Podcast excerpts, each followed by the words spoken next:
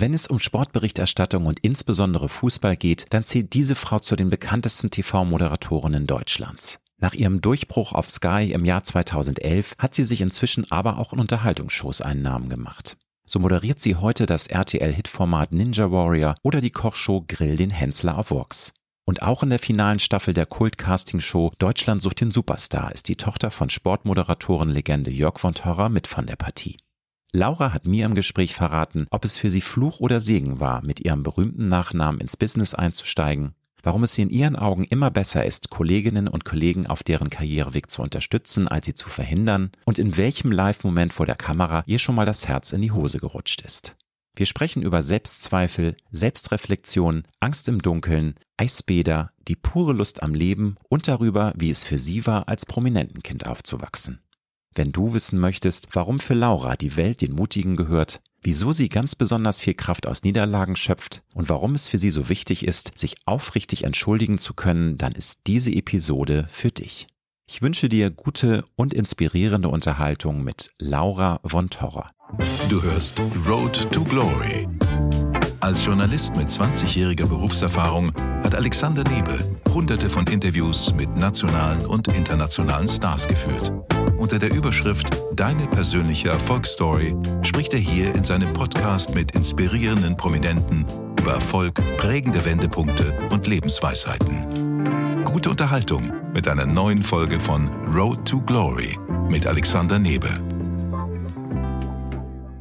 Liebe Laura von Torra, herzlich willkommen bei Road to Glory. Hello, ich freue mich, zu Gast zu sein. Wann bist du denn heute Morgen aufgestanden? Um 7 Uhr. Nee, um 7 Uhr hatte ich meinen ersten Termin beim Hautarzt, Leberflecke kontrollieren. Und demnach bin ich um, also ich wollte ambitioniert um 6 Uhr aufstehen. Es ist 6.30 Uhr geworden, aber dann musste ich auch ordentlich Hackengas machen. Und eigentlich, ich, ich sage ja immer, ich bin Gaukler. Das heißt, alles, was vor 9 Uhr passiert, ist eigentlich wie in Trance bei mir. Da bin ich nicht ansprechbar. Also es war grausam heute. Das geht mir genauso. Also ich habe das große Glück gehabt, dass ich sieben Wochen ein Mini-Sabbatical gemacht habe in den USA und ein bisschen Karibik. Und ich bin jetzt derartig am Fremdeln und heute habe ich erstmal krass verpennt, weil ich natürlich noch gejetlaggt bin. Geil, sehr sympathisch. Und was gibt's bei dir zum Frühstück? Ich frühstücke schon sehr gerne Brot und ausgiebig auch. Aber wie alle versuche ich natürlich im Januar erstmal alles gesund zu starten und anzugehen. Deswegen habe ich gestern Abend, Sonntagabend, noch Bircher Müsli im Thermomix gemacht und habe heute Morgen mein Bircher Müsli gegessen und äh, es war sehr lecker. Das hört sich ja vorbildlich an. Und wie lange halten solche Neujahrsversätze bei dir an? Drei Wochen, zwei Monate? Zwei Tage.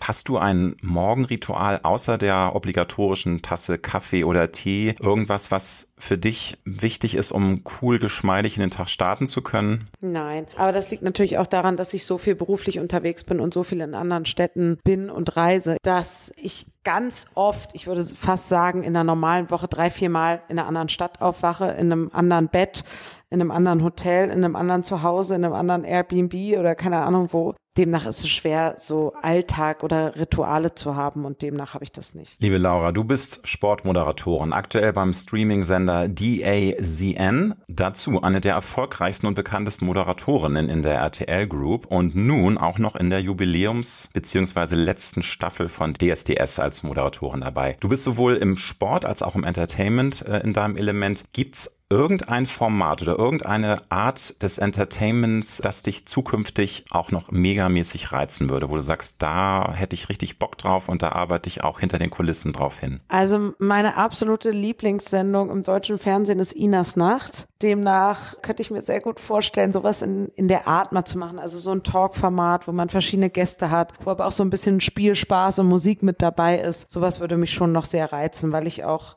ja, mich sehr für Menschen und deren Geschichten interessiere. Das kann ich mir sehr gut vorstellen, ja. Also richtig im Talk und Menschen ein bisschen auf den Zahn fühlen, also im Grunde dann umgekehrt, wie wir es jetzt machen, dass du einfach spannende Persönlichkeiten befragst, interviewst. Absolut, ja, genau. Nur nicht musizierst, das hast du doch noch ein anderes Talent, was mir bislang entgangen ist. Leider gar nicht, aber das, das habe ich auch sehr witzig zu Beginn meiner DSDS-Moderationskarriere gesagt. Also nachdem ich weder klettern kann und Ninja Warrior moderieren darf, noch kochen kann und mit dem Hensler eine Kochshow habe, kann ich jetzt natürlich auch nicht singen und soll für RTL Deutschland sucht den Superstar moderieren. Ich glaube, RTL denkt, das ist bestimmt ein Erfolgsgarant. Alles das, was von Torra nicht kann, moderiert sie halt. Dann wird schon irgendwie. Aber das finde ich einen ganz einen lustigen Übergang zu der Frage, die ich mir gestellt habe. Du bist ja momentan wirklich megamäßig erfolgreich. Also du moderierst sehr viele Sendungen. Ich habe fast ein bisschen das Gefühl, dass du bei RTL gerade so ein, eine Geheimwaffe bist oder gar nicht so eine geheime. Du bist eine Moderatorinnenwaffe. Ist da ein bisschen die Sorge, dass du dir vielleicht sagst, mach dich rar und dadurch interessanter, ein bisschen Suche jetzt nicht mehr zu viel Formate oder ist es einfach so toll, dass du sagst, nee, give me more und das ist mir wurscht und mir macht so viel Spaß, äh, das ist mir egal, dass ich jetzt vielleicht etwas omnipräsent bin.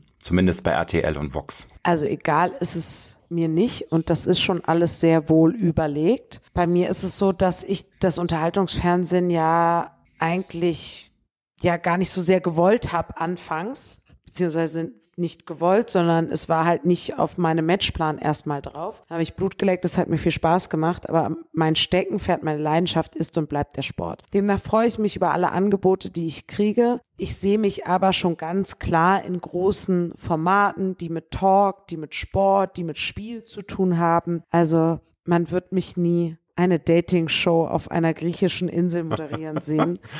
kein sich, Love ähm, Island, kein 20 ähm, verrückte junge Singles äh, paaren wollen. Dafür mache ich meinen Sport und all das, was ich sonst so drumherum mache, einfach viel zu gern, um mir dafür die Zeit zu nehmen. Alles andere, was ich mache, darauf bin ich sehr stolz und das ist ja dann auch immer nur so phasenweise. Also mal eine Sommerstaffel Hensler, mal eine Staffel Ninja Warrior, das kommt einmal im Jahr und jetzt die Live-Shows bei RTL, das sind drei große Live-Shows und dann das auch okay, glaube ich. Du hast es selber eben nochmal bestätigt, deine ganz große Leidenschaft ist der Sport, ist die Sportmoderation. Da hast du ja auch deine Karriere angefangen. Kannst du dich noch erinnern, wann das zum ersten Mal dir persönlich bewusst wurde, dass du diese unglaubliche Leidenschaft hast? Also, dass dich Sport fasziniert, dass dich speziell Fußball fasziniert. Wann ging das richtig los bei dir? Also mit meiner Geburt natürlich. Ne? Also ich bin in einer. Du hast es mit der Muttermilch und von Papa aufgesogen sozusagen ja. mit der DNA. Ja, also ja, das kann man gar nicht anders beschreiben. Ich bin es gibt ja diese Geschichte, ich bin in einem Krankenhaus geboren, ganz nah am Weserstadion. Mein Vater ist nach zehn Minuten mit mir raus und hat gesagt, guck raus in die weite Welt, die zeige ich dir, aber da drüben fangen wir an im Bremer Weserstadion. So war es auch. Ich und mein Bruder waren bei allen Großveranstaltungen, Sportgroßveranstaltungen, die mein Vater gemacht, begleitet, moderiert hat, immer mit an seiner Seite. Wir haben unglaublich viel schon früh mitgekriegt. Und ich glaube, wenn dein Vater am Wochenende immer weg ist, wenn die anderen Papas zu Hause sind, dann verfluchst du entweder seinen Job oder du teilst die Leidenschaft zum Sport genauso, wie er es tut. Und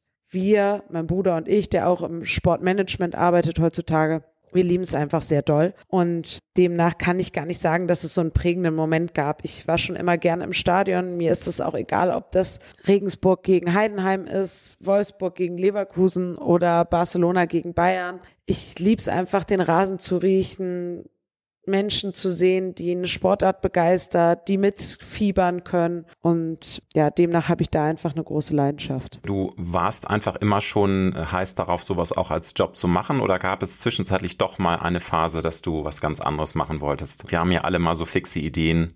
Jeder hat eine Phase als kleiner Butcher, als kleines Mädchen. War immer schon so Sport, irgendwas mit Sport dann Thema bei dir ja. oder hattest du auch mal einen anderen Berufswunsch? Nein, irgendwas mit Sport war schon Thema. Ich wollte aber eigentlich mehr hinter die Kulissen, also wollte immer in einem Sport Sportvereine arbeiten oder im Sportmanagement, sowas in die Richtung. Und dann habe ich aber festgestellt, dass mein Vater mir wohl doch ein bisschen Talent mit in die Wiege gelegt hat und dass ich bei meiner freien Schnauze es schon nochmal probieren sollte, irgendwie vielleicht was vor einer Kamera oder im Radio oder auf YouTube zu machen. Und dann hat sich alles so entwickelt. Vor der Kamera bist du ja wirklich hochprofessionell, eine Könnerin, dich kann so leicht nichts aus der Ruhe bringen. Gab es mal einen Moment in deiner bisherigen Laufbahn, wo du mal so ein Herz in die Hose rutsch Moment hattest? Ich kenne das natürlich auch, also wenn man mit Weltstars spricht und das ganze Theater vorher erlebt, da sind, gibt dann auch manchmal so Momente, wo man denkt, oh Gott, oh Gott, was passiert hier gerade? Hattest du mal so einen sehr herausfordernden Moment, vielleicht bei einer Live-Sendung etc. pp, an den du dich nicht mit Freude erinnerst, aber wo du sagst, ja, das war schon herausfordernd Herausforderung, aber ich habe diese Herausforderung doch gut ge äh, gewuppt, gut gemeistert. Also ich habe zum Glück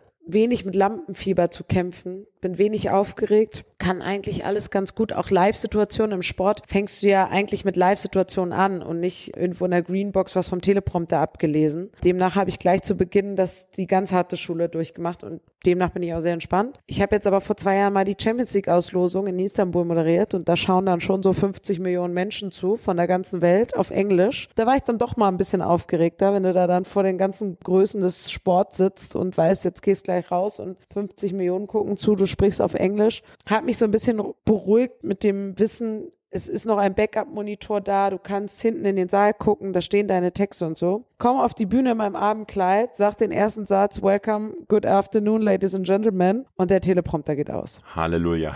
So, und dann war ich schon noch so ein bisschen so, wo ich schon dachte, hm, okay. Aber da hat mir dann eben meine ganze Live-Erfahrung sehr geholfen, dass ich dachte, ach, das schaffst du auch so. Und im Prinzip bist du auch ohne Teleprompter viel besser. Und genau so war es dann auch. Ja, manchmal braucht man sowas, glaube ich, auch so Momente, wo man dann mal im kalten Wasser ein bisschen strampelt und dann merkt man, was man tatsächlich alles für Talente rausholen kann, wenn, wenn es wirklich mal fies wird. Was haben deine Eltern dir für Werte mit auf den Weg gegeben? Wie haben sie dich geprägt, aufgezogen? Was ist dir da besonders wichtig oder besonders im Herzen? Also mein Bruder und ich sind natürlich als Promi-Kinder auch irgendwo aufgewachsen, weil es damals zu der Zeit, als mein Vater im Fernsehen sehr, sehr bekannt war und auch verschiedenste Unterhaltungsformate moderiert hat, ja keine Influencer gab oder keine Reality-Stars. Da gab es ein paar Schauspieler, ein paar Deutsche, ein paar Sportgrößen, Legenden, ein paar Politiker und eben die 20 Fernsehmoderatoren, die man aus dem Fernsehen kannte. Und da gehörte mein Vater mit dazu.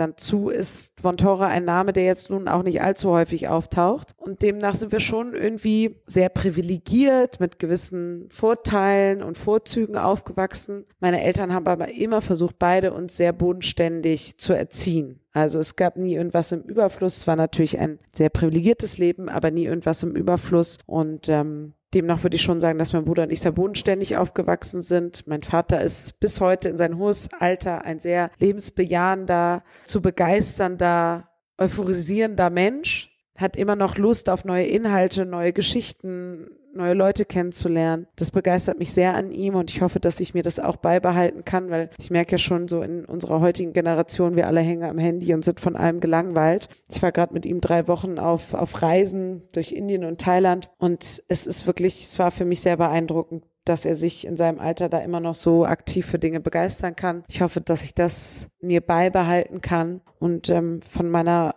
Mutter habe ich halt einfach sehr viel Familienzusammenhalt auch gelernt ähm, weil nach der Trennung meiner Eltern dann sie so den größten Part der Erziehung und des Kümmerns übernommen hat und auch richtig Mama und Hausfrau war, was ja auch in meiner Generation heutzutage gar nicht mehr so gängig ist und sich da selber so zurückzunehmen und, und nur für die Kindererziehung und, und den Haushalt da zu sein, das hat mich schon oder beeindruckt mich sehr, weil ich nicht wüsste heutzutage, ob ich da so zurückstecken könnte. Also du bist mit deinem Vater gereist. Das ist ja, finde ich, ein Zeichen, wie eng euer Band äh, ist, weil ich kann mir vorstellen, dass viele junge Frauen sagen, du, ähm, gerne irgendwie zu Weihnachten oder ein paar Mal im Jahr mit der Family, alles easy, aber Urlaub muss nicht sein. Würdest du schon sagen, das ist was ganz Besonderes oder war das schon länger geplant? Du bist ja auch super beschäftigt, weil das ist ja jetzt nicht Standard, dass man mit dem Vater so eine tolle Reise macht, wie ihr das gemacht habt. Ja, wir haben beruflich auch dazu noch ein bisschen gearbeitet, haben nebenbei so ein bisschen WM-Talk gemacht, aber eigentlich war es, war es mehr eine Vater-Tochter-Reise und wir machen das auch außerhalb des Jobs auch ab und zu mal mit meinem Bruder dann irgendwie einen Städtetrip oder so. Das haben wir früher schon immer gemacht. Ich besuche ihn auch viel in Spanien. Er lebt ja in Spanien, in Mabea, so halbjährig fast inzwischen. Und ähm, da besuche ich ihn auch mindestens ein, zwei Mal im Jahr und verbringe da viel Zeit mit ihm. Ich sage immer aus Spaß, um ihn zu ärgern, das ist meine Form der Rentnerbetreuung. Aber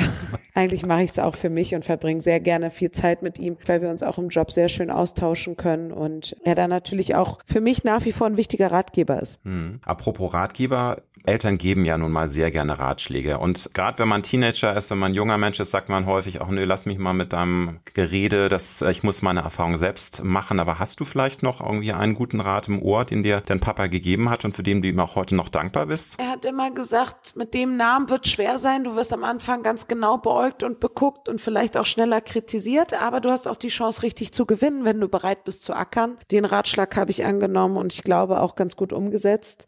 Und dann hat er mir, als es so richtig losging, vor der Kamera gesagt, versuch so zu sein und zu bleiben, wie du bist. Denn das ist am Ende des Tages das Schwerste im Fernsehen. Wenn du wirklich vermitteln kannst, wer du bist. Hab Spielfreude, hab Spaß an dem, was du tust. Und auch diesen Ratschlag versuche ich gerade bei so Sendungen wie, wie Hensler, ja, wo einfach nur on the fly Dinge passieren. Da kann man nichts vorbereiten, nichts auswendig lernen, sondern da zeigt man schon sein wahres Ich. Da versuche ich einfach mit ganz viel Spaß, obwohl ich nicht kochen kann und eine absolute Niete bin und mir auch im dritten Jahr von Hensler einen Spruch abhole, so nach dem Motto, wie, das hast du immer noch nicht gelernt trotzdem mit ganz viel Spielfreude jedes Mal in die Sendung zu gehen und es macht mir auch ganz, ganz viel Spaß. Du und dein Bruder, ihr seid als prominenten Kinder aufgewachsen und das können junge Zuhörerinnen und Hörer gar nicht so gut nachvollziehen, weil es ist jetzt die Social Media Zeit, es ist eine ganz andere Art ähm, von Star Bubbles, die es gibt. In den ähm, 80er und 90er war das alles viel ungefilterter. Du hast es schon gesagt, viel weniger große Namen. Du bist so aufgewachsen und hast deine Karriere als Tochter eines Moderatoren Superstars gestartet. War das für dich sowohl hinderlich als auch förderlich war das so eine Symbiose aus beiden, weil du hast auch schon selbst gesagt, selbst dein Vater meinte, du wirst jetzt sehr, sehr sorgfältig beäugelt, natürlich auch ein bisschen von Anfang an kritisiert, von wegen die und Tora, die ist doch nur hier, weil ihr Papa sie da reingesetzt hat. Wie sind da deine Gedanken zu, zu diesem Thema Nachname? Ist das ein Türöffner oder war es für dich dann auch eher manchmal anstrengend zu Beginn deiner Karriere? Jetzt ist es ja längst eine andere Phase. Wie immer gibt es auch da zwei Seiten der Medaille. Es war zu Teilen ein großer Nachteil weil natürlich viel erstmal ich gegen Vorurteile angekämpft habe. Ich persönlich habe das aber auch immer als Ansporn gesehen, dann zu zeigen, was ich drauf habe und mich zu beweisen. Also vielleicht war auch das im Nachhinein gar nicht so schlecht, weil ich immer super motiviert war, alles zu tun. Und die letzte Arschlocharbeit im Sender in der Redaktion noch zu übernehmen, damit bloß keiner sagen kann, die ist sich für was zu schade. Ich glaube, wenn die Leute mich dann kennengelernt haben, wissen Sie alle, bin ich ein großer Teamplayer und habe mich dann auch immer zurückgenommen fürs Team. Und was ich als Vorteil empfunden habe, ist, gerade im Sport kennt mein Vater natürlich wirklich jeden und hat mit jedem schon zusammengearbeitet oder jeden schon interviewt. Die Sportgrößen, die haben mich natürlich wirklich mit offenen Armen empfangen und waren immer sehr hilfsbereit und haben mir den Einstieg, glaube ich, verhältnismäßig leicht gemacht für eine junge Frau in dieser Männerdomäne. Demnach habe ich das immer als Vor- und Nachteil gesehen, die Tochter von Jörg von Torra zu sein, ohne es jemals aus den Augen zu verlieren, dass ich natürlich wahnsinnig stolz bin auch auf die Leistung meines Vaters. Und das verstehe ich ja heutzutage noch, noch viel besser, als ich das als Jugendlicher getan habe. Eine Sache finde ich auch sehr spannend. Du hast gesagt, wir alle schauen viel zu viel auf Bildschirme, sind äh, ständig am Smartphone. Hast du es denn geschafft in dieser tollen Reise mit deinem Vater? Du hast gesagt, klar, ihr habt nebenbei auch gearbeitet, aber auch mal so ein bisschen Handy aus oder ist das unmöglich? Weil ich frage deswegen, weil ich ja, wie gesagt, auch jetzt ein paar Wochen weg war und mir fällt es ehrlich gesagt trotz dieser tollen, entschleunigten Superzeit, die ich hatte mit meinem Mann, wahnsinnig schwer mal zu sagen, so, Handy komplett aus, Smartphone aus und vielleicht mal irgendwie morgen wieder anstellen. Man ist einfach süchtig. Man möchte immer wieder gucken bei WhatsApp, wo auch immer. Also das fiel mir schwer. Wie war das bei dir? Hast du es hinbekommen oder nicht? Nee, ich hatte das Handy auch viel an. Ich war aber teilweise dann auf so Inseln im Indischen Ozean oder in Thailand, wo der Handyempfang einfach nicht ging und nicht da war. Tja. Oder ich dann erst wieder im Hotel irgendwie Empfang hatte und so und demnach war ich so ein bisschen gezwungen. Es tat mir auch ganz gut. Ich persönlich habe mir da aber eh seit Jahren schon irgendwie so ein Social Media Limit pro Tag und also was eingestellt, damit ich da nicht zu viel rumhänge. Aber es ist schwer, klar. Wir sind diese Generation, die viel einfach vernetzt und verdrahtet ist. Und äh, ich war jetzt verhältnismäßig auch für mich sehr lange weg und in Urlaub, was ich gar nicht, also ich glaube, die letzten zehn Jahre nicht mehr so lange hatte. Es tat mir auch mal ganz gut, aber natürlich läuft ja das, das Business und das Büro zu Hause weiter. Demnach musste ich auch so ein bisschen auf Abruf sein. Nun bist du ja immer noch eine junge Frau, hast aber schon wahnsinnig viel an Meilenstein hingelegt. Wenn du jetzt mal auf deine bisherige Karriere zurückblickst, was war für dich da der Meilenstein oder eine der beruflichen Situationen, die dich weitergebracht haben, die du einfach im Herzen trägst? Wir alle haben ja so einen Moment, wo man sagt, ja, da erinnere ich mich absolut gerne dran. Das ist so ein Once-in-a-Lifetime-Moment, wo man die ganze Welt umarmen möchte möchte oder einfach dankbar ist, dass man den Job machen kann, den man macht. Ja, also Once in a Lifetime Moment äh, sicherlich, wie gesagt, die Champions League Auslosung, mein erstes Champions League Finale, was ich jetzt im vergangenen Sommer moderiert habe, aber wahrscheinlich das, was mir nachhaltig, weil ich eben diese Sportmaus einfach bin, in Erinnerung geblieben ist, ist, dass ich schon mit 28 das erste Länderspiel der deutschen Nationalmannschaft moderieren durfte und das ist sicherlich sehr, sehr besonders und hat es wahrscheinlich so im deutschen Fernsehen in der Form auch noch nicht gegeben. Und über die Möglichkeit bin ich sehr dankbar. Diesen Meilenstein hätte ich aber ohne andere Meilensteine nicht erreicht. Und da weiß ich einfach, dass, das, dass es da sehr viele Menschen gab in meinem Leben, die mich gefördert haben, die an mich geglaubt haben, die nicht geguckt haben, wie ich heiße, wie ich aussehe, sondern die einfach gesagt haben, du hast was auf dem Kasten und deswegen pushen wir dich jetzt an dieses Limit und bringen dich dahin.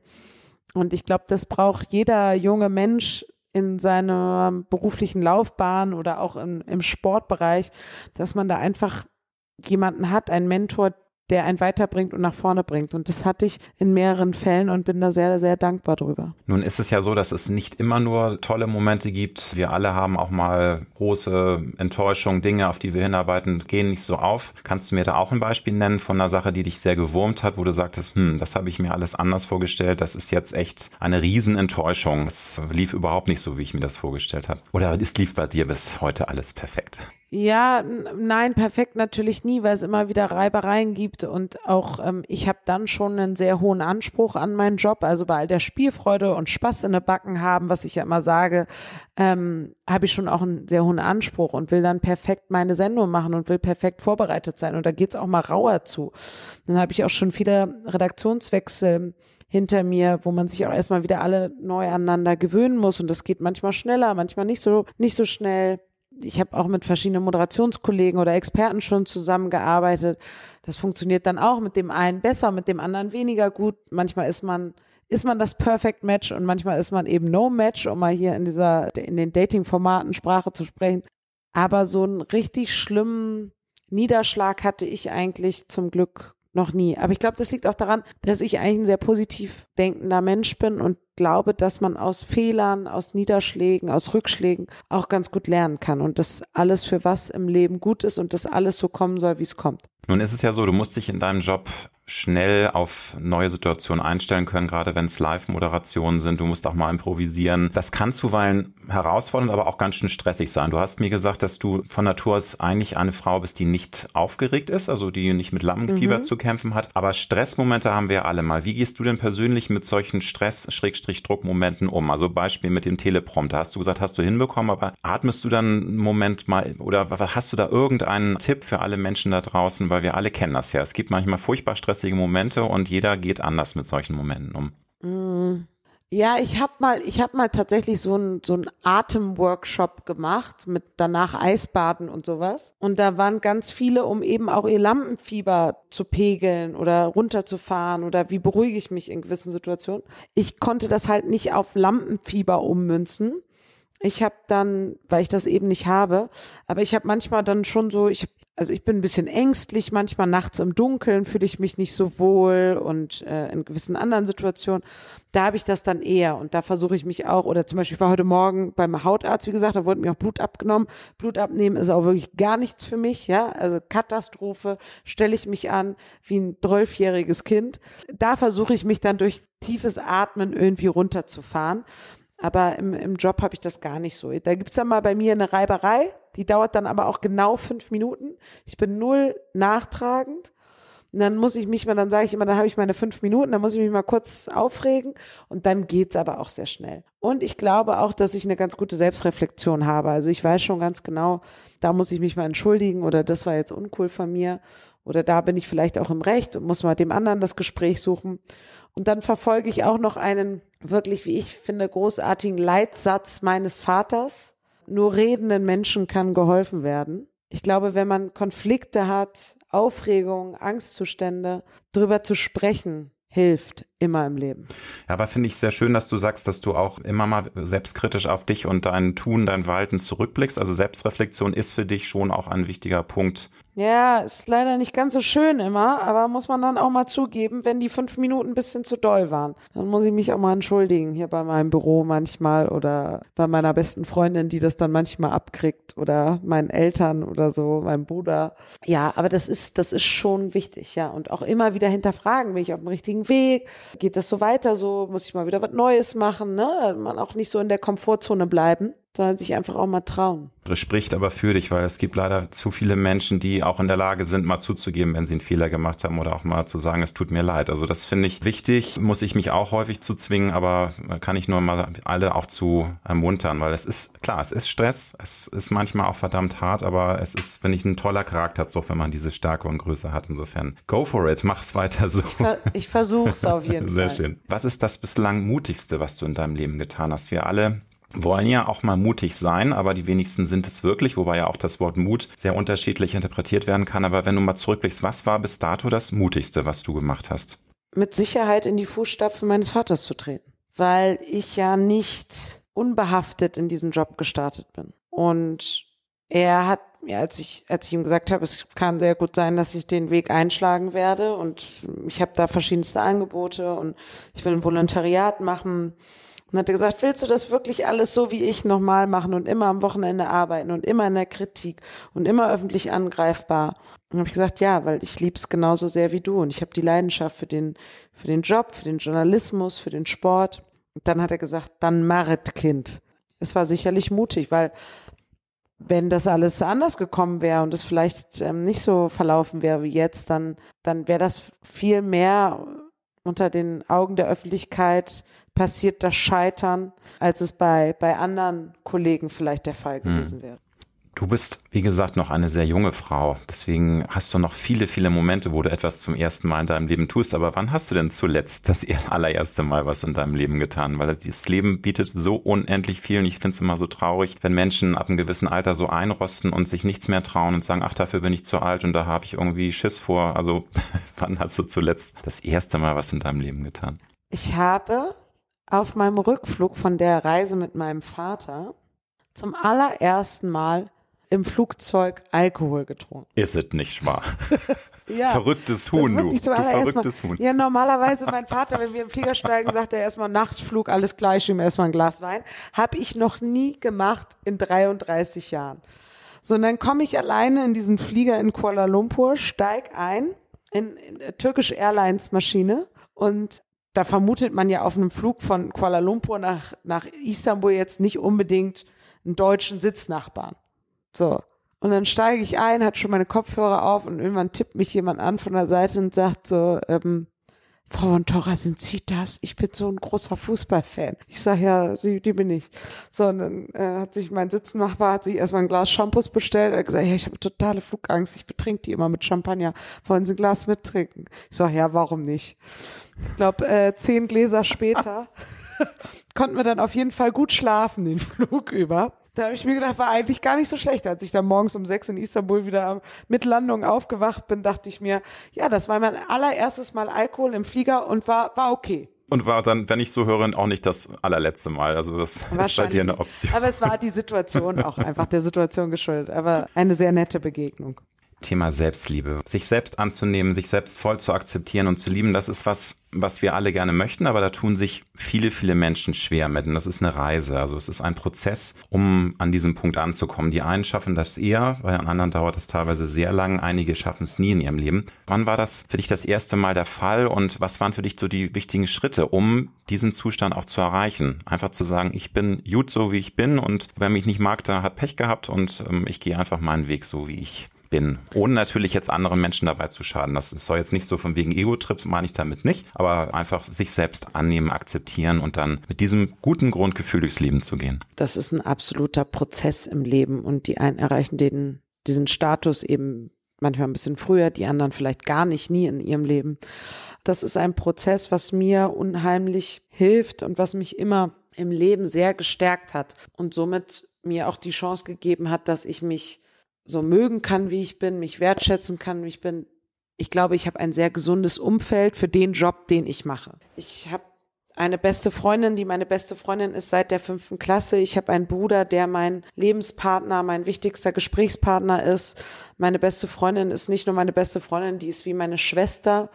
Ich habe einen Freundeskreis, einen echten Freundeskreis, der mein Freundeskreis ist, schon lange bevor ich diesen Job gemacht habe.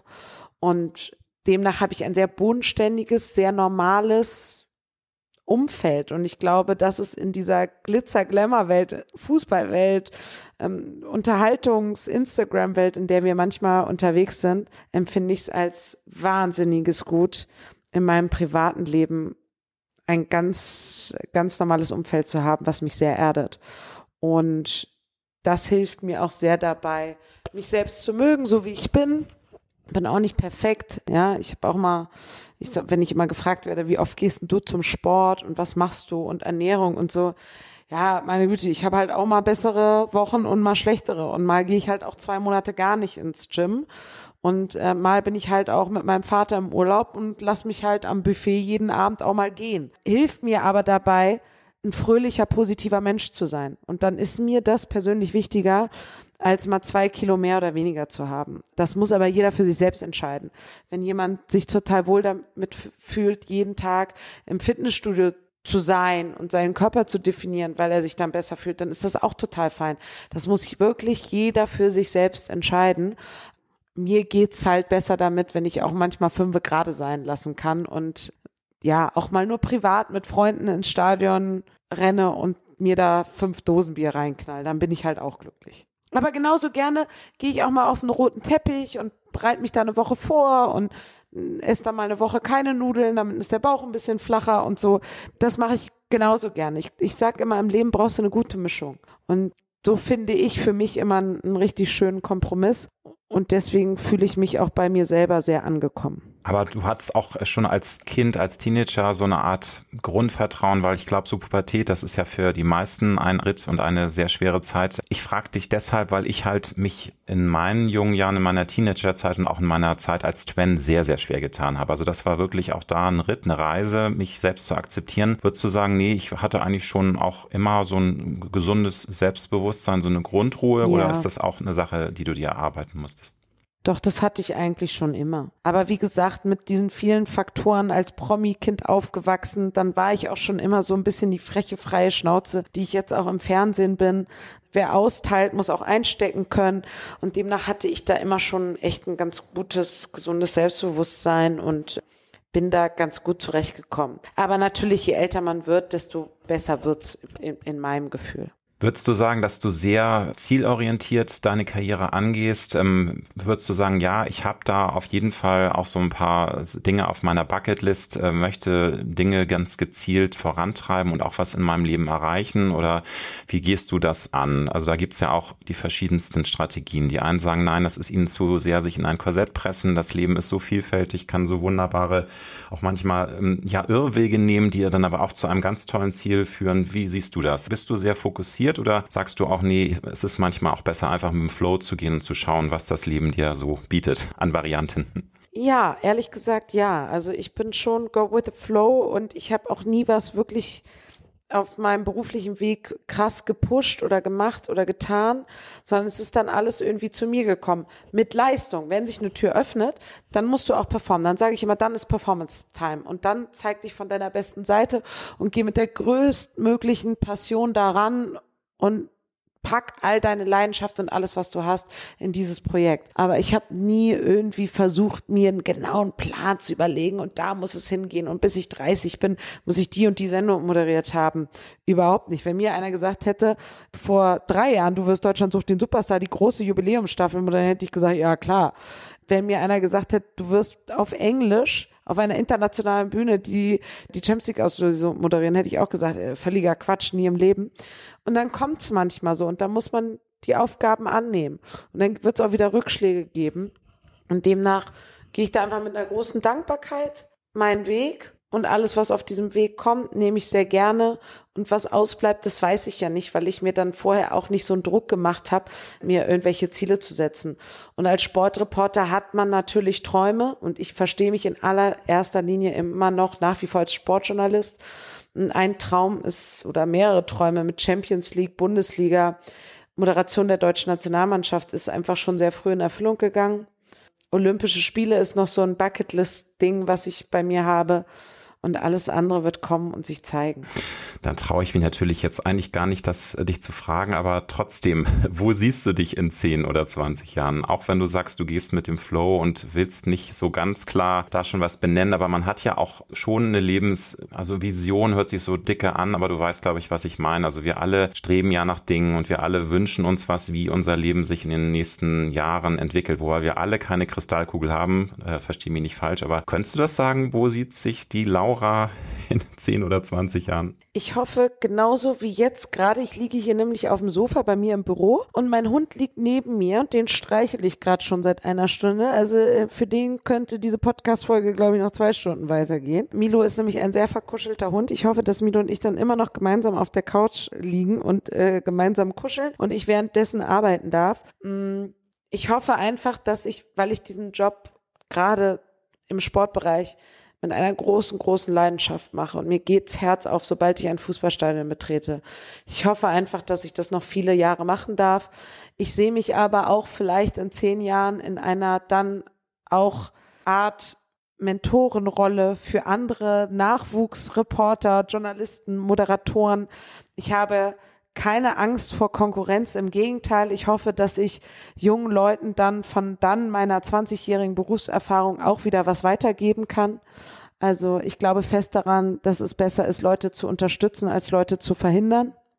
Und demnach freue ich mich auf all das, was kommt in nächster Zeit und was auf mich wartet. Und ähm, vielleicht darf ich das dann ja immer noch machen, was ich jetzt tue. Finde ich ganz toll, dass du es das sagst, dass es für dich wichtiger ist, ähm, ja, Menschen zu helfen, als was zu verhindern, weil ich hatte mit Desiree Nick vor anderthalb Jahren mal ein Gespräch und die hatte bemängelt, dass sie es schade findet, dass es gerade unter Frauen immer noch nicht gute Netzwerke gibt, dass die Männer auch in der Medienbranche viel besser miteinander vernetzt sind. Das sollte sich doch mal ändern. Sie meinte aber, dass teilweise eben leider auch die Frauen unter sich dann manchmal auch zu sehr bekämpfen und so ein bisschen so, dieses Stutenbissige ist zwar ein Klischee, aber das ist wohl da. Siehst du das ähnlich? Weil ich finde es toll, dass du sagst, verhindern ist nicht mein Ding. Ich möchte gerne Menschen helfen und Menschen aufbauen. Und natürlich kann ich mir vorstellen, dass du auch das toll findest, wenn auch Frauen äh, noch viel mehr in diesem Beruf ähm, nach vorne kommen, weil da ist ja immer noch eine Diskrepanz. Absolut. Ich finde es auch toll, dass gerade auch in dieser Gründer-Startup-Szene, in verschiedenen Vorständen, dass die Frauenquote da steigt und die Mädels echt mit am Start sind und wir tolle junge Frauen haben, die es schaffen, Familie, Karriere, alles unter einen Hut zu bringen.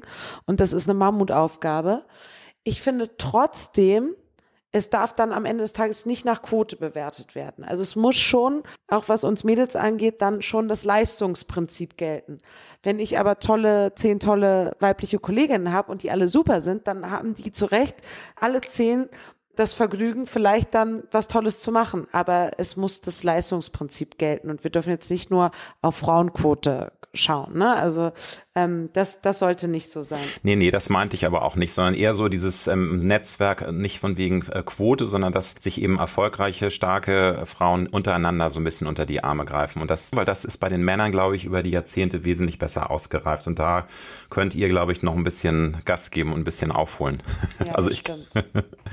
du hast gesagt, du kuschelst gern mit deinem Hund. Das ist ja was Meditatives. Bist du eine Frau, die auch generell gerne auch äh, mal so ein bisschen meditiert, die da eine Ader dafür hat, oder ist dir das das zu esoterisch. Stichwort einfach runterkommen und mal so relaxen. Also Hund ist, glaube ich, eine der besten meditativen Dinge, die man in seinem Leben haben kann, weil der einen auch immer wieder runterbringt. Ja, also im Yoga-Business bin ich leider noch nicht angekommen. Irgendwie Meditation auch nicht. Aber wie du schon sagst, was mich wirklich sehr entspannt ist, stundenlange Spaziergänge mit Milo, mit meinem Hund an der frischen Luft zu sein. Ich gehe gerne Golf spielen. Da ist man auch vier Stunden wirklich mal ohne Handy und in der freien Natur. Das ist, was mich sehr entspannt, ja. Wie wichtig ist es dir, liebe Laura, keine Angst vor der Angst zu haben, weil Angst ist ja eine doch sehr treibende Kraft in, in, unser aller Leben. Viele Menschen lassen sich von der Angst treiben und auch dominieren. Ich bin der Meinung, natürlich ist Angst manchmal auch wichtig. Also es gibt ja auch so Ängste, die einem davor bewahren, einfach was völlig Beklopptes zu tun. Also Stichwort, ähm, nicht jeder ist extrem Kletterer, der, ähm, der kann diese Angst ausschalten. Was passiert, wenn ich jetzt abstürze? Aber Angst ist einerseits ein sehr negatives Gefühl, andererseits muss man es auch mal zulassen. Hast du keine Angst vor der Angst? Ich habe schon verschiedene Ängste. Ne? Ich bin zum Beispiel total, also ich höhenempfindlich, ich habe Höhenangst. Ich, äh, bei uns ist äh, früher in meinem Elternhaus mal eingebrochen worden und demnach bin ich da auch ähm, ja sehr vorsichtig, wie ich schon gesagt habe, so nachts mal im Dunkeln und so. Da habe ich schon verschiedene so Angstsituationen manchmal. Aber generell verfolge ich schon, folge ich schon dem Lebensmotto, die Welt gehört den Mutigen und man muss, man muss sich was trauen. Und ich war jetzt auch, als ich mit meinem Vater unterwegs war, dann, dann sind wir in Mumbai angekommen und mein Vater musste aber arbeiten und konnte sich zwei Tage nicht frei nehmen, musste da, da bleiben und erreichbar sein. Und dann bin ich in Indien einfach zwei Tage alleine los und bin alleine zum Taj Mahal gereist. Und das ist auch was, was ich vielleicht vor fünf Jahren noch nicht gemacht hätte. Und ich wollte, aber das war so ein Bucketlist-Ding bei mir und ich wollte das machen und wollte das sehen. Das stand ganz oben auf meiner Liste und habe ich gedacht, jetzt bin ich einmal hier. Jetzt steigst du alleine in diesem Flieger, machst nochmal den Trip nach Agra, drei Stunden fliegen, nochmal dann auf dem Rückflug fünf Stunden Auto fahren bis nach Delhi und so. Aber es hat sich gelohnt. Bin, es war, es war ein wunderbarer Moment. Indien ist ein tolles Land, was mich super fasziniert hat, wo ich viele Vorurteile vorher gehört habe. Da kannst du nicht alleine reisen als Frau, ist alles total dreckig. Das Essen kann ich überhaupt nicht bestätigen. Ich habe nur nette, tolle Menschen kennengelernt. Ich war völlig begeistert von der Farbenvielfalt, von der Freundlichkeit dieses Landes. Und das ist sicherlich was, was auch Mut braucht, sich mal eben zwei Tage alleine irgendwo hinbewegen, mitten in Indien. Aber es war großartig und ich habe ja diesen Mut zusammengenommen und wurde belohnt mit wunderbaren Momenten, die ich wahrscheinlich mein Leben lang nicht mehr vergessen werde. Dann war das sicherlich auch ein sehr frischer, junger Moment, in dem du dich wirklich lebendig gefühlt hast, weil das ist auch was, was mhm. ich immer sehr, sehr genieße und wo ich sage, Alex, jetzt realisier das. Das ist ein ganz kostbarer Moment und du spürst einfach das Leben. Hört sich jetzt auch wieder so ein bisschen dicker an, aber ich hoffe, du weißt, was ich meine. Würdest du das bestätigen, dass das eben, das macht ja das Leben aus, weißt du, so Momente, die einzigartig sind. Natürlich ist unser Leben nicht immer nur äh, Silvester und doll und, und dolle Eindrücke. Es ist eben auch Routine und Alltag gehört auch dazu. Aber suchst du ganz bewusst äh, so Momente, in denen du dich wirklich lebendig fühlst, in denen du das Leben spürst mit jeder Faser?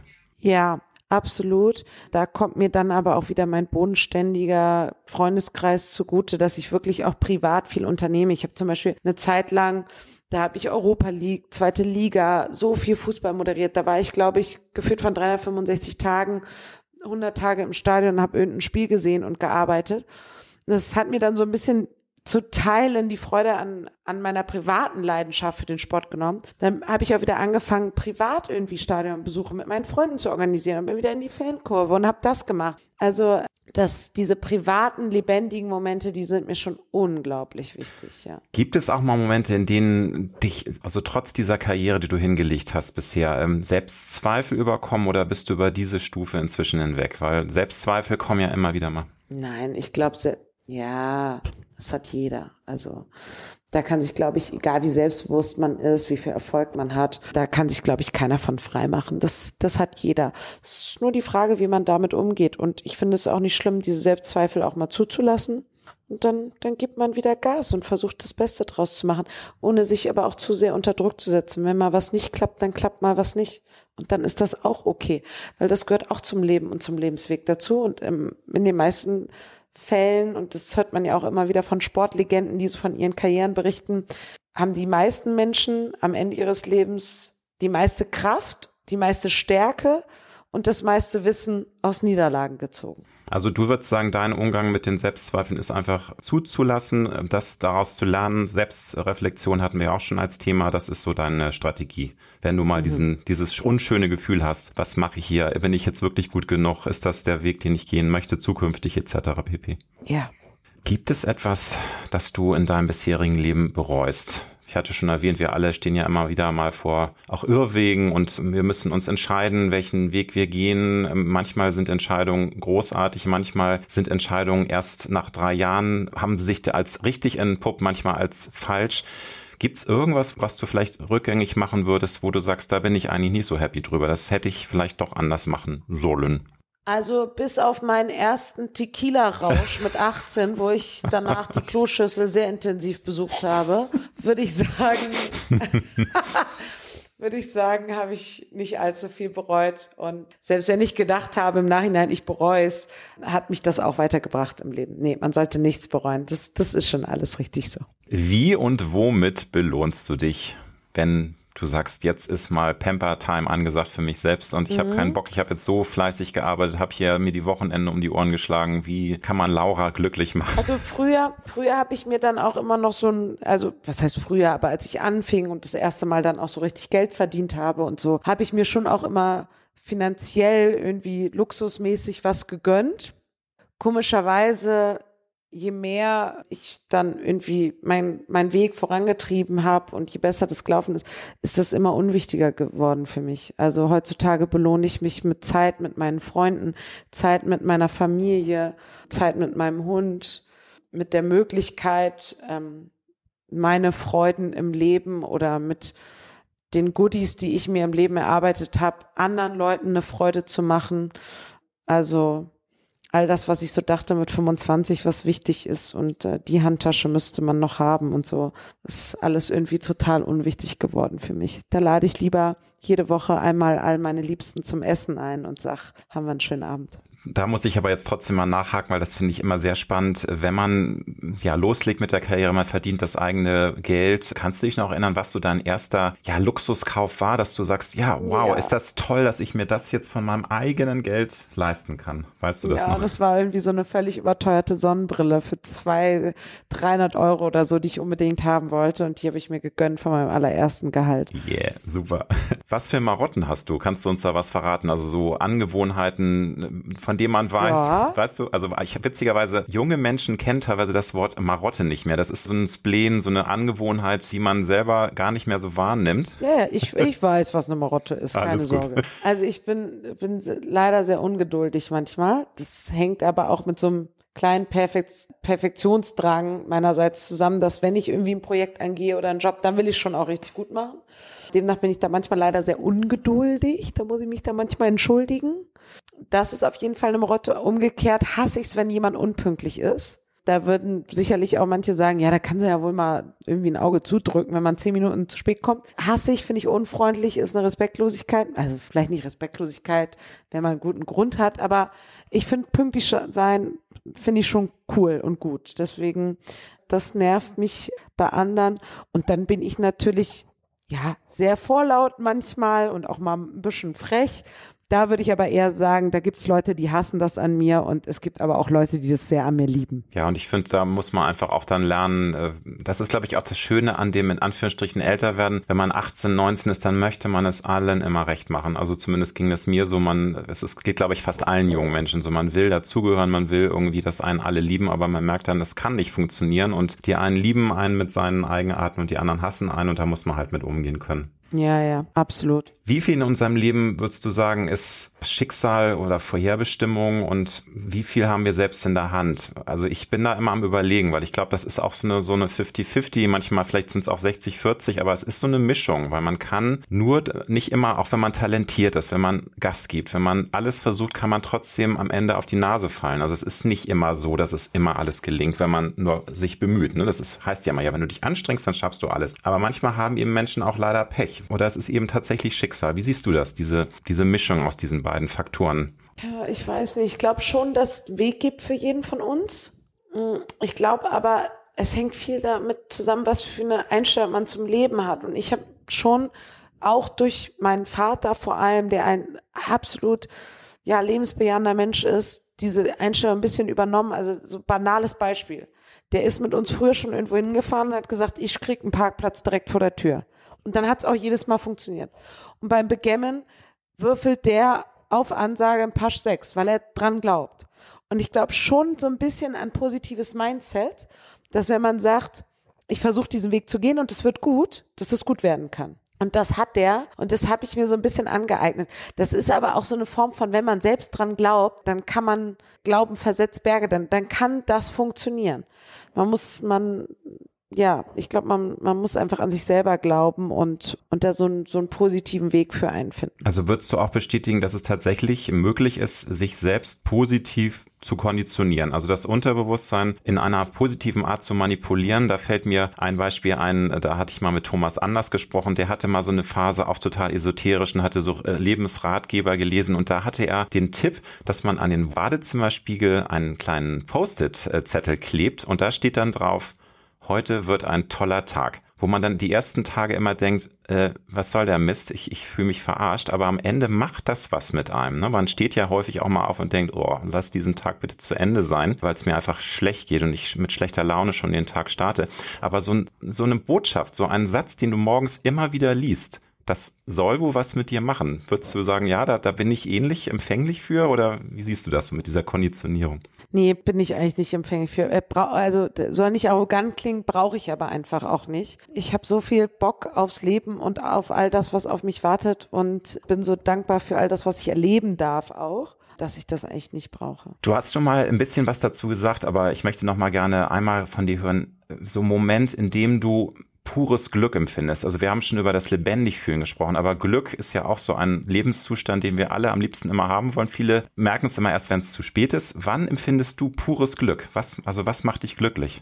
Die Zeit mit meinen Liebsten, mit meiner Family, mit meinen Freunden, die ist einfach purer Luxus für mich, weil ich nicht so oft Zeit habe und die macht mich dann wirklich rundum glücklich. Also so viel Urlaub, so viel Freude, wie ich es in den vergangenen paar Wochen machen konnte, weil eben WM-Pause war, zu einem etwas anderen Zeitpunkt als sonst. Das hat mich wirklich mit ganz viel Glück erfüllt, dass ich mal wieder richtig viel Zeit für meine Freunde und meine Familie hatte. Und ähm, sonst machen mich auch neue Dinge glücklich. Also ich freue mich immer auf neue Aufgaben, auf neue Herausforderungen. Ich finde das alles immer super. Auch sowas macht mich sehr glücklich. Ja. Was tust du, um ganz bewusst immer mal wieder dein inneres Kind, ja, so gut es als erwachsene Frau geht, lebendig zu halten. Weil ich glaube, das ist auch was, was sehr Kostbares ist und was wir immer mehr verlernen. Kinder lachen irgendwie am Tag 30, 40, 50 Mal, Erwachsene, wenn es hochkommt, zweimal. Gibt's da was, das du bewusst tust, um dein inneres Kind auch ein bisschen äh, Zucker zu geben, um es lebendig zu halten? Also ich unternehme, wie gesagt, privat auch wieder viel mehr so Momente. Das ging natürlich pandemiebedingt auch einfach lange nicht. Aber ich versuche schon mal wieder so auch ein Konzert zu besuchen, privat ins Stadion zu gehen, mir selber so kleine Alltagsfreuden zu machen. Und da merke ich dann richtig, wie begeisterungsfähig ich bin und wie sehr ich mich freue und neue Sachen zu entdecken und einfach auch mal so in den Tag hineinzuleben dann. Also auch mal vielleicht versuchen, sich einen halben Nachmittag freizunehmen und einfach mal zu gucken, was der Nachmittag so mit sich bringt, anstatt immer so getrieben von Terminen zu sein. Ich glaube, da kann man ganz gut das eigene Kind in sich wiederentdecken. Du hast schon äh, Credos erwähnt, ähm, auch die du von deinem Papa übernommen hast. Aber kannst du vielleicht noch mal eins, was dir spontan durch den Kopf geht, irgendein Lebensmotto? Weil klar, es gibt unglaublich viele äh, schöne, kluge Sprüche, die aber ein komplexes Leben nie runterbrechen können. Also da müsste man mehrere Sachen sagen. Aber hast du irgendwie ein Beispiel, ein Motto, wo du sagst, ja, das bringt eigentlich meine Lebenseinstellung wirklich gut rüber, so wie ich das Leben sehe? Also wir alle, wir alle Wontis, mein Bruder schließe ich damit ein, äh, wir alle sagen immer, unsere Nationalhymne ist von Vicky Leandros, ich liebe das ja, Leben. Schön. Und das fasst eigentlich ganz gut zusammen. Also, wenn wir so in Spanien bei meinem Vater auf der Terrasse sitzen und schon mal so zu dritt eine Flasche Wein getrunken haben, dann machen wir uns das manchmal an und freuen uns unseres Lebens, dass wir uns haben und dass es uns allen so gut geht.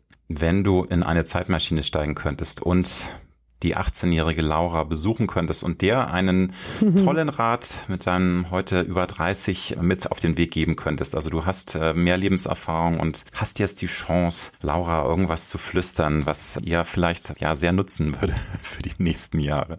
Also wie gesagt, ich würde sagen, Finger weg vom Tequila, der bekommt ihr nicht. Und das Einzige, was ich so ein bisschen schade finde, dass ich mit 18 nicht noch mehr Ehrgeiz hatte, verschiedene Fremdsprachen zu lernen. Also das bereue ich so ein bisschen. Ich hatte Spanisch LK, ich war ein Jahr in England im Ausland im Austausch. Also Englisch spreche ich sehr gut, natürlich auch nicht mehr so gut wie damals, aber ich hatte Spanisch in der Schule, ich hatte Latein. Also da hätte ich mir schon gewünscht, dass ich da ein bisschen mehr Ehrgeiz gehabt hätte, weil das wird mir heutzutage in meinem Job schon sehr helfen. Das finde ich sehr schade. Dann danke ich dir ganz herzlich für deine Zeit. Vielen Dank für das schöne Gespräch. Danke alles, dir. alles Gute für deine tollen Projekte, die noch jetzt anstehen. Und du bist ja momentan wirklich super busy und wir freuen uns auf alles, was kommt. Jetzt kommt ja erstmal die SDS. Die Live-Shows kommen noch im Frühjahr, glaube ich. Magst du kurz sagen, wann das losgeht? Ja, das geht Ende März los. Ich glaube, wir starten starten am Ostersamstag mit der ersten Live-Show und ich bin sehr, sehr gespannt, freue mich aber tierisch. Ich drücke die Daumen, liebe Laura. Ich danke dir. Bis ganz bald. Danke. Ciao.